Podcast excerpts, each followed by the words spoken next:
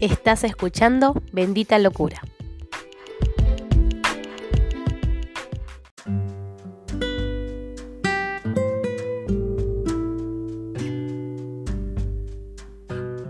Hola, Dios les bendiga, bienvenidos a un nuevo audio. En el día de hoy vamos a meditar en un pasaje de las escrituras que se encuentra en el libro de Marcos, capítulo 8, versículo 11 al 21. Pero vamos a básicamente enfocarnos en el versículo número 15, donde dice, y él les mandó diciendo, mirad, guardaos de la levadura de los fariseos y de la levadura de Herodes. Así que no te muevas, enseguida comenzamos.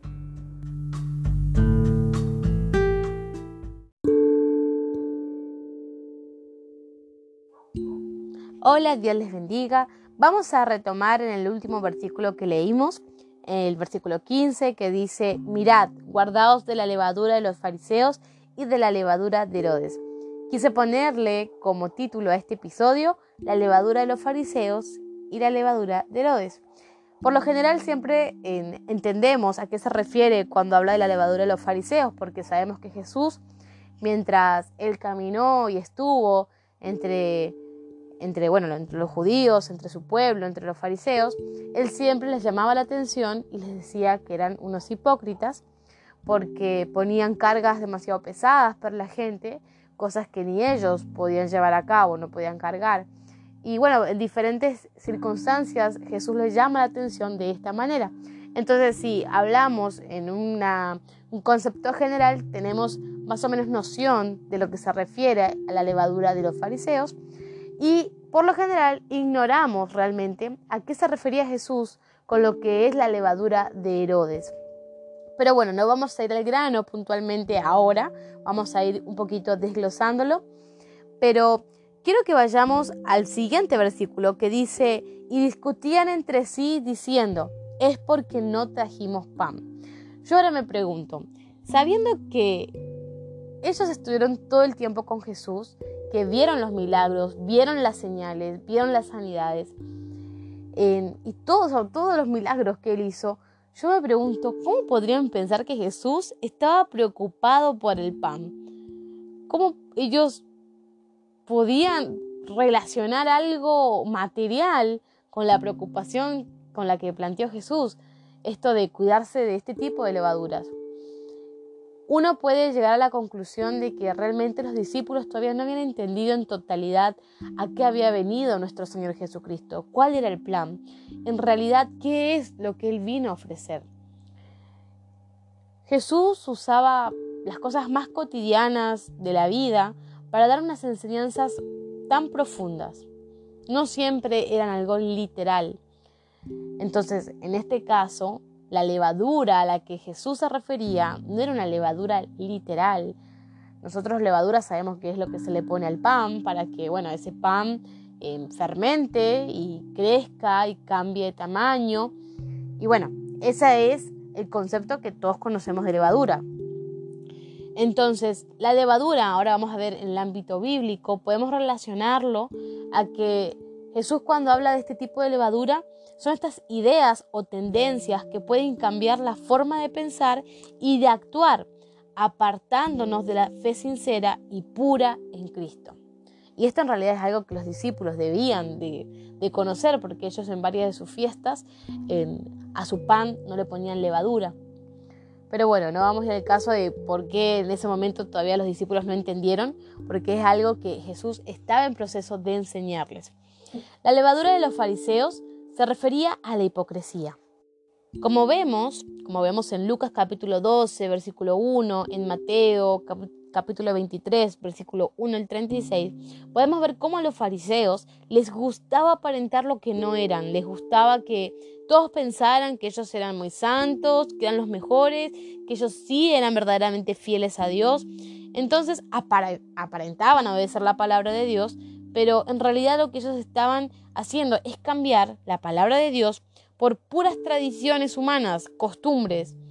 Entonces eran excelentes actores porque imagínense que a la sociedad esto le impactaba.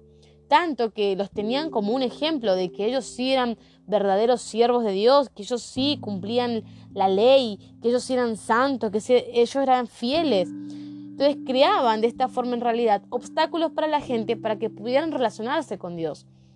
Porque los obstáculos, los requisitos, los mandamientos nuevos que ellos pusieron eran muy difíciles de cumplir para la gente.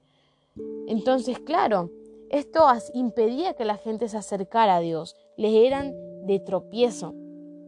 Entonces, de esta forma, podemos comprender que la levadura de los fariseos es algo que hoy día podemos notar, que podemos ver que todavía está vigente.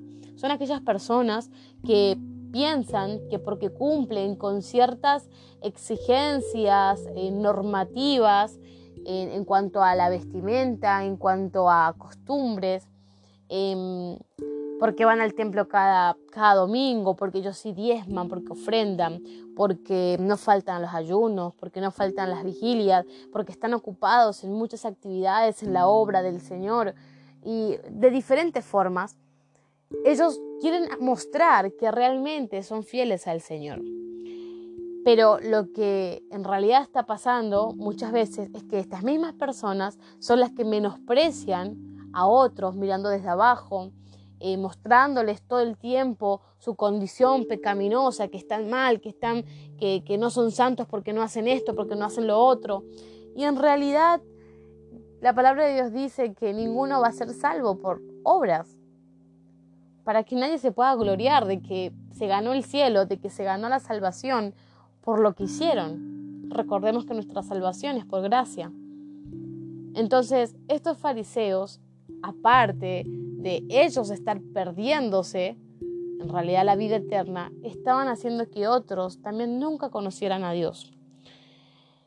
De esta forma, yo te invito a que puedas distinguir si en tu vida hay fariseísmo, si en realidad pensás que porque te vestís diferente, porque quizás tenés un poco más de conocimiento de la palabra de Dios que otros, si porque guardás de cierta manera algunas cosas en determinada religión, denominación, em, o porque pensás que cumplís la palabra mejor que otros, estás mejor que otros. En vez de ayudar al necesitado, en vez de dar una mano al débil, muchas veces les pisamos para que ellos tampoco avancen. Bien, ahora que ya un poco pudimos desglosar lo que es la levadura de los fariseos, vayamos a lo que es la levadura de Herodes. Esta levadura que por lo general nunca cuando leemos le prestamos mucha atención y nos preguntamos qué es la levadura de Herodes. Y recordemos que Herodes fue este hombre malo, judío, religioso, que vivía en adulterio, que había robado a la esposa de su hermano y que también mandó la orden de decapitar a Juan el Bautista, porque Juan el Bautista le había dicho la verdad y él no soportó, entonces por quedar bien con esta mujer mala, adúltera, él cometió un homicidio, amén, que hizo callar la voz de ese hombre que predicaba la palabra de Dios. Entonces podemos ver que era un hombre que vivía una vida pecaminosa, una vida eh, totalmente apartado de Dios, apartado de sus mandamientos. Todo lo que fue la dinastía de Herodes fueron los que levantaron el templo en Jerusalén. Yo puedo asegurar que este hombre como judío daba sus diezmos, sus ofrendas, sus regalías, eh, cumplía con las tradiciones de su nación, pero su vida estaba totalmente apartada de Dios, era un hombre totalmente mundanal. Se deleitaba en los placeres del pecado, se deleitaba en los placeres mundanales. Entonces, era una mundanalidad vestida de religiosidad, oportunista para los beneficios y para todas las cosas que ofrecía al judío en ese tiempo. Entonces, como les dije antes, ofrendaba, iba al templo, pero llevaba una vida llena de pecados. Los dos usaban la religión para sus propios fines y no para servir ni honrar a Dios, tanto como la levadura de los así como los fariseos y así como Herodes, los dos usaban la religión para obtener sus propios beneficios. El Señor nos está advirtiendo, nuestro Señor Jesucristo, de estos peligros de la vida cristiana. Es una alerta con la falsedad, contra la hipocresía en la vida cristiana. Con él, con él en contentarnos de, vivir de apariencias, con el contentarnos de, de, vivir como en una vida aparentemente piadosa, porque cumplimos con las rutinas religiosas y desatendemos esta vida espiritual, nuestra vida espiritual. Esta es una voz de alerta que el Señor nos está diciendo, cuidado, no sean como ellos, no sean hipócritas, no sean falsos. También nos da una alerta de no vivir mundanalmente. No porque vayamos al templo, no porque creamos en Dios, porque eso es lo que está hoy en día de moda. Lo importante es que creamos todos en Dios. Lo importante es que creamos en Jesús. Lo importante es que vayamos al templo. Piensa que con eso ya Dios está contento y satisfecho con ellos. Pero esto no es lo que dice la palabra de Dios. Estas levaduras han hecho mucho daño a nuestras iglesias. Los discípulos no podían entender por qué. ¿Por qué no podían entender a lo que Jesús estaba refiriendo? Porque ellos tampoco todavía conocían bien a Jesús. No entendían a qué Él vino. Entonces, si yo no conozco bien a Jesús, yo no puedo tener fe en Él. Y los discípulos todavía no tenían fe en Él. Y cómo Jesús les enseñaba a que crean en Él a través de las sanidades. Anterior a este suceso, en Jesús había sanado un sordomudo. Posterior a este suceso, Jesús le da la vista al ciego Bartimeo. Jesús le estaba mostrando que ellos necesitaban abrir sus ojos, que ellos necesitaban abrir sus oídos para que pudieran entender a qué Jesús había venido. Por eso en los versículos más abajo, por ejemplo en el versículo 18, bueno, desde el 17 leamos, dice, y entendiéndolo Jesús les dijo, ¿qué discutís? ¿Por qué no tenéis pan? ¿No entendéis ni comprendéis? ¿Aún tenéis endurecido vuestro corazón? Teniendo ojos no veis y teniendo oídos no oís y no recordáis. Y Él les recuerda que la, multiplicación de los panes y los peces, ¿quién lo hizo? Que lo hizo Él. Y les dijo con otras palabras, miren si yo voy a estar preocupado por lo material, ¿acaso se olvidan de todo lo que vieron? Que fui yo el que hizo todas las cosas. Tengan cuidado de, de esta levadura, de que no haya en sus vidas falsedad, de hipocresía, mundanalidad, vestida de religiosidad. Vayamos a la palabra de Dios. Vayamos a las escrituras y entendamos cuáles son estas zorras pequeñas que echan a perder nuestras vidas. Quiero hacerte cuatro preguntas que quiero que vos las contestes después que finalice este audio. Primero, ¿por qué usa el Señor la levadura como un símbolo del pecado? Dos, ¿qué era la levadura de los fariseos? Tres, ¿a qué se refería con la levadura de Herodes? Y cuatro, en la actualidad, cómo debemos tener cuidado de estas dos levaduras. Espero que haya sido bendición para tu vida. Dios te bendiga.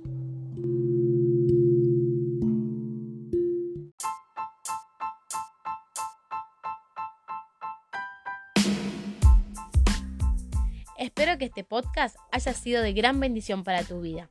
Si quieres, puedes comunicarte conmigo a través de las redes sociales. Me puedes encontrar en Twitter, en Instagram, en Facebook y si quieres que toquemos de algún tema en particular, no dudes en decírmelo. También será de gran bendición para mi vida. Así que te agradezco de nuevo por haber escuchado este audio y nos vemos en el próximo episodio. Dios te bendiga.